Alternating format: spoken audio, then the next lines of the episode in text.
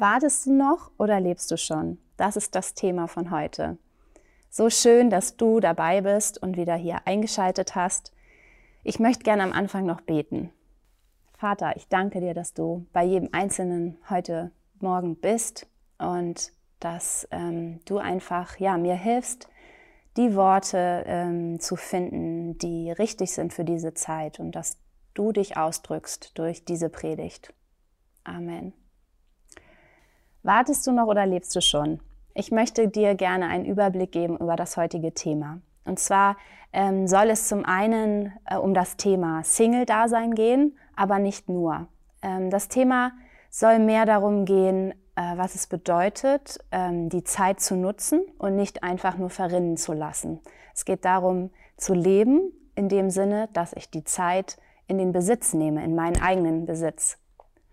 Ich gebe dir mal einen Überblick über heute. Ähm, und zwar ähm, möchte ich gerne darüber sprechen, was, ähm, was ich habe als Tochter eines liebenden Gottes. Und ich würde dich einladen, natürlich immer dann, wenn es darum geht, ähm, wenn ich von einer Tochter spreche, dass du dich mit einbeziehst, auch als ein Sohn Gottes. Ähm, und ich werde auch darüber sprechen, was kann ich eigentlich als Tochter oder Sohn Gottes, ähm, als, als Tochter oder Sohn eines liebenden Vaters.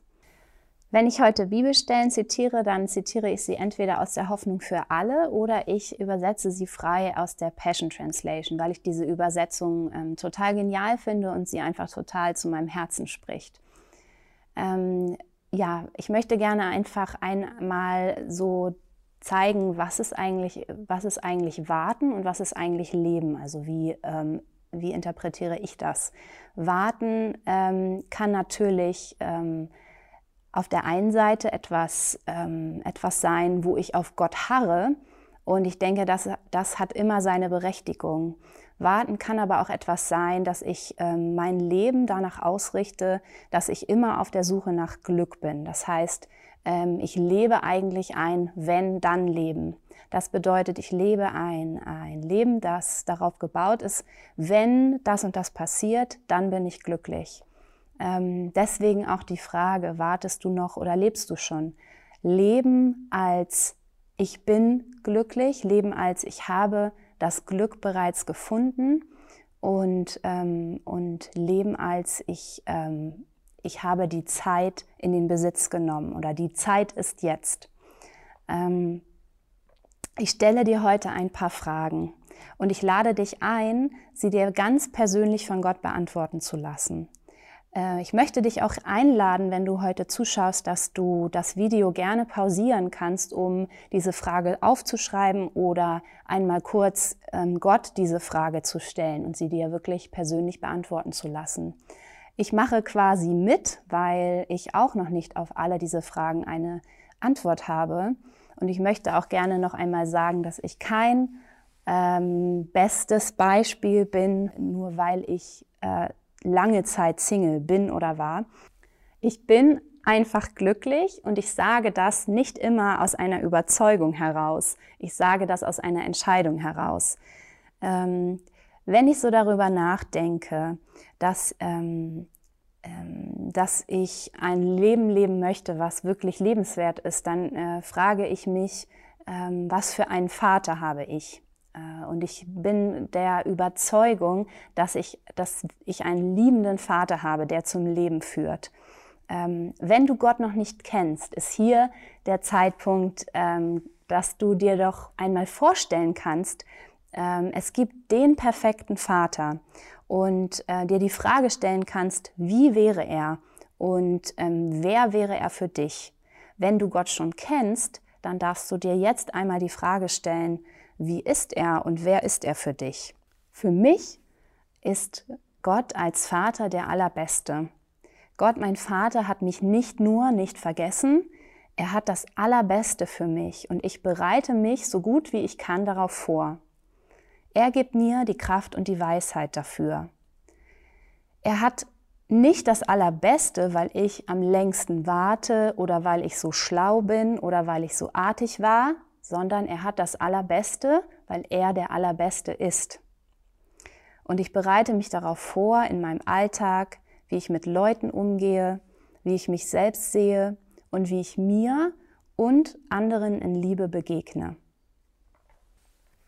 Wenn ich mir die Frage stelle, wie, ähm, wie ist mein liebender Vater, wie ist ein perfekter Vater, dann komme ich automatisch zu der Frage, ähm, wie, dann komme ich automatisch zu der Frage, was habe ich als Tochter oder Sohn eines liebenden Vaters für mein Leben bekommen? Ähm, und da möchte ich euch gerne einmal mit reinnehmen in dieses Thema. Ich habe, ähm, ich habe sozusagen fünf Säulen äh, benannt, die ähm, für mich etwas ausmachen, was ich als Tochter äh, eines liebenden Vaters habe. Und du kannst ja auch gerne, wie gesagt, jetzt das, das Video einmal pausieren und dir überlegen, was habe ich eigentlich von meinem liebenden Vater bekommen. Erstens, ich habe Liebe, die Liebe Gottes und Gott ähm, als Vater, Sohn und Heiliger Geist. Es heißt auch in der Bibel, dass Gott der Liebhaber meiner Seele ist. Ich habe mal äh, mir eine Abkürzung ausgedacht. Vielleicht hast du Lust, das auch zu machen, weil Liebhaber meiner Seele ähm, ähm, spricht sich zu lange aus. Das würde jetzt immer so lange dauern, wenn ich das sage. Ich habe ihn einfach Seliha genannt, der Seelenliebhaber. Ähm, ich glaube, der Seliha macht verrückte Dinge, nur um mir zu zeigen, wie sehr er mich liebt. In 1. Johannes 4.19 steht, unsere Liebe zu anderen ist unsere dankbare Antwort darauf, ähm, auf die Liebe, die Gott uns zuerst gezeigt hat. Ähm, und ich glaube, dass Gott uns wirklich auf außerordentliche Art und Weise seine Liebe zeigen kann. Und ich möchte hier und jetzt einmal gerne dafür beten. Gott, zeige uns jetzt und hier, was für verrückte Dinge du tust, um uns zu zeigen, dass du uns wild und verrückt liebst. Die Liebe des Seliha wird immer besser und ähm, in allem besser sein. Das glaube ich tief und fest. Ich glaube, eine weitere Säule ist, ich habe Frieden. Im Hoheslied ähm, 2.6 steht in der Passion Translation, äh, frei übersetzt, seine linke Hand wiegt meinen Kopf, während seine rechte Hand mich ganz nah hält. Ich ruhe in dieser Liebe. Und ähm, links ist hebräisch das Wort smol oder smovel. Wer Hebräisch kann, kann dies jetzt ja mal aussprechen. Ähm, es heißt so viel wie dunkel und beschreibt die geheimnisvollen Wege, die ungesehenen Aktivitäten von Gnade, die wir noch so wenig verstehen. Und das finde ich ganz ähm, erstaunlich, dass ähm, seine linke Hand meinen Kopf wiegt. Wiegen, ähm, ich, da stelle ich mir vor, wie Gott aus meinem Kopf all die Gedanken ähm, sanft herausfallen lässt äh, die Unfrieden oder Unruhe stiften wollen, so dass ich wirklich in einem Frieden sein kann. Ähm, Wiegen hat ja auch so etwas Beruhigendes und ähm, ja, das, ähm, wir haben einfach eine Ruhe geschenkt bekommen von Gott. Äh, jemand hat mal gesagt, Gottes Liebe ist die Quelle unendlicher Seligkeit. Und die Quelle ähm, ist Gott. Nur Gott ist die Quelle, die nicht austrocknet oder die niemals austrocknet. Und ähm, du fragst dich vielleicht, was ist denn Seligkeit? Seligkeit ist der Zustand der vollendeten Erlösung oder eine ewige Anschauung Gottes. Seligkeit beschreibt aber auch den Zustand des Glücks. Das heißt, in Gott, in unserem Vater, in Jesus, in dem Heiligen Geist haben wir die Liebe als Quelle unendlichen Glücks. Also lasst uns niemals seine Liebe unterschätzen. Die dritte Säule ist, ich habe Hoffnung. Ich habe Hoffnung auf das Beste. In Sprüche 23,18 steht, frei übersetzt, deine Zukunft ist hell und gefüllt mit einer lebendigen Hoffnung, die niemals verblasst. Steve Backlund sagt auch, Hoffnung ist, dass die Zukunft besser als die Gegenwart ist oder wird und ich kann sie kreieren. Also davon, darin steckt etwas ganz Machtvolles. Ich kann die Zukunft kreieren und ich bin mir sicher, sie wird besser als die Gegenwart. Ihr habt bestimmt schon mal den Ausdruck gehört von einem anderen Menschen, ich hoffe, ich habe dir keine Hoffnung gemacht. Wenn mein Seliha mir bereits alle Hoffnung gab, welcher Mensch oder potenzielle Partner oder wer oder was kann mir dann noch Hoffnungen machen? Die Frage an dich ist also heute, wohin setze ich meine Hoffnung? Die vierte Säule ist, ich habe Vertrauen. Ich vertraue auf das Beste und ich vertraue auf sein Timing. Zu dem Thema Zeit würde ich gerne zu einem späteren Zeitpunkt noch etwas sagen, da das nochmal ähm, viel umfangreicher ist, als dass es heute hier ähm, Platz hat. Die fünfte Säule ist, ich habe Glauben. Unsere Wahrheiten und Schlussfolgerungen werden tagtäglich auf den Prüfstand gestellt. Ich möchte gerne ein Beispiel aus, meiner, äh, aus meinem Alltag, aus meinem Leben erzählen. Und zwar ähm, gibt es manchmal Momente, wo wir sehen, wie andere Menschen äh, mit Beziehungen umgehen. Bei mir gab es eine Situation, wo eine Person in aller Öffentlichkeit etwas sagte, ähm, was für meine Vorstellung ähm, und ich glaube auch für das Herz Jesu ähm, etwas zu Intimes war, um es mit der Öffentlichkeit zu teilen. Und es wurde auch ähm, nicht wertschätzend ähm, ausgedrückt. Ähm, es war wirklich ja etwas, wo man heutzutage sagt, ähm, dass die Gesellschaft viele Themen, die mit Beziehung zu tun hat, ähm, wirklich so pervertiert, also umdreht und auf den Kopf stellt. Ähm, es war eine Situation, die mich so traurig gemacht hat, äh, die mich später auch sehr wütend gemacht hat, äh, weil ich damit konfrontiert wurde und nicht schnell genug wusste, wie ich weise handle. Und diese Wut ging auf einmal äh, wie gegen mich selbst. Es kam die Frage, wieso hast du nicht reagiert, Johanna? Wieso hast du nichts gesagt? Wieso hast du nichts getan? Aber ich glaube, Gott wollte in dem Moment diese Frage gar nicht hören, was ich tun soll. In meinem Herzen bewegte sich kurze Zeit danach, ähm, als ich mit Gott in einen Dialog trat, eher die Frage, was soll ich jetzt glauben? Was soll ich glauben, Gott? Was soll ich glauben, Papa? Welche Schlussfolgerung soll ich jetzt ziehen über dich, über mich und über meine Mitmenschen? Und meine Reaktion danach war dann, dass ich erst einmal Fürbitte gemacht habe für diese Person, die so massiv ähm, ja, schlecht geredet hatte oder ähm, verdreht geredet hatte. Und ich habe Gott, ich habe auf einmal so eine Dankbarkeit gespürt. Ich habe Gott meinen Dank äh, vor seine Füße ausgegossen. Ähm, die Dankbarkeit über mein ganzes Leben.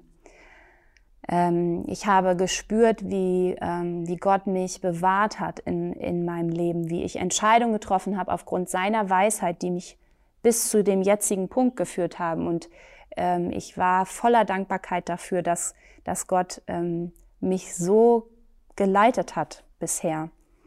Ähm, ich habe auch mit Jesus geweint, weil ich, ähm, ich glaube, dass es ihm, was da passiert ist in der Situation, noch viel mehr wehtat als eigentlich mir. Ich glaube, ich habe nur einen Teil des Herzens von Jesus ähm, gespürt, von dem, was er eigentlich an, äh, an Schmerz auch spürt über Menschen, die versuchen, ihre Bedürfnisse in Beziehungen auf eine ungesunde Art und Weise zu stillen ähm, wenn etwas, was ich tue oder was andere tun, das Herz meines Vaters verletzt, dann möchte ich gerne Nein dazu sagen, aus Liebe. Es geht nicht darum, dass ich gehorche, sondern es geht darum, ihm nahe zu sein. Und ich habe in der Situation, beziehungsweise nach der Situation, als ich mit Gott darüber gesprochen hatte, für Mut gebetet. Und dazu steht auch in 1. Thessalonicher 5, 17 und 18, mach dein Leben zu einem Gebet. Und in der Mitte von allem gib immer Dank. Denn das ist Gottes perfekter Plan für dich in Jesus Christus. Also, die Frage, die ich dir stellen möchte, ist nicht, was tue ich, also was tust du, sondern äh, die wichtigere Frage ist, was glaubst du? Und das ist dein Auftrag bis zum nächsten Mal, wenn wir uns wiedersehen, wenn ich, ähm, wenn vielleicht der zweite Teil folgt. Was glaubst du? Die Frage, die ich dir bis zum nächsten Mal mitgeben möchte, ist nicht die Frage, was tust du, sondern die Frage, was glaubst du eigentlich?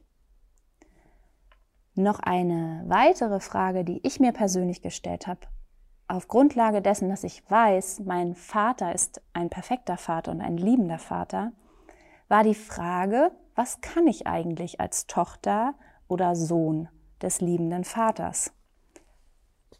Ich möchte gerne dir heute noch drei Fähigkeiten mitgeben, die wir bekommen haben von unserem liebenden Vater. Zum einen glaube ich, was wir für eine Fähigkeit bekommen haben, ist die Fähigkeit, uns zu öffnen. Die Absicht des Vaters war es, von Anfang an Beziehung zu mir zu haben. Und das ist immer noch seine Absicht. Ich muss dem Vater nichts verheimlichen, denn er nimmt mich so an, wie ich bin. Ich habe mich gefragt, was braucht diese Beziehung eigentlich? Oder was würde ich mir wünschen?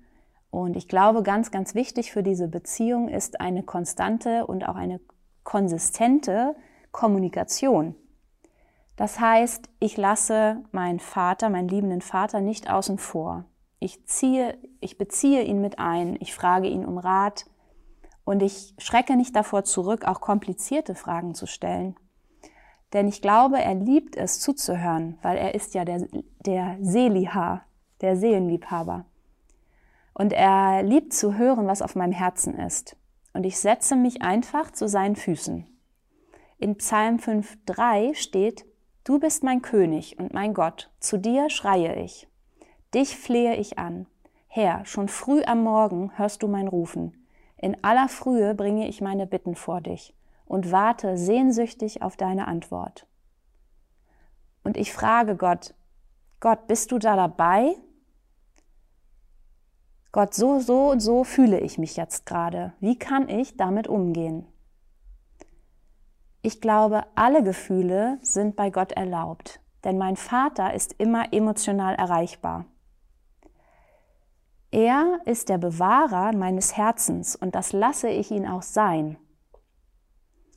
Die Frage, die ich an dich heute habe, ist, wie spezifisch sprichst du mit Gott? Ich glaube, Gottes Herz nährt alle meine Bedürfnisse. Sein Herz ist mir wichtiger als gute Umstände.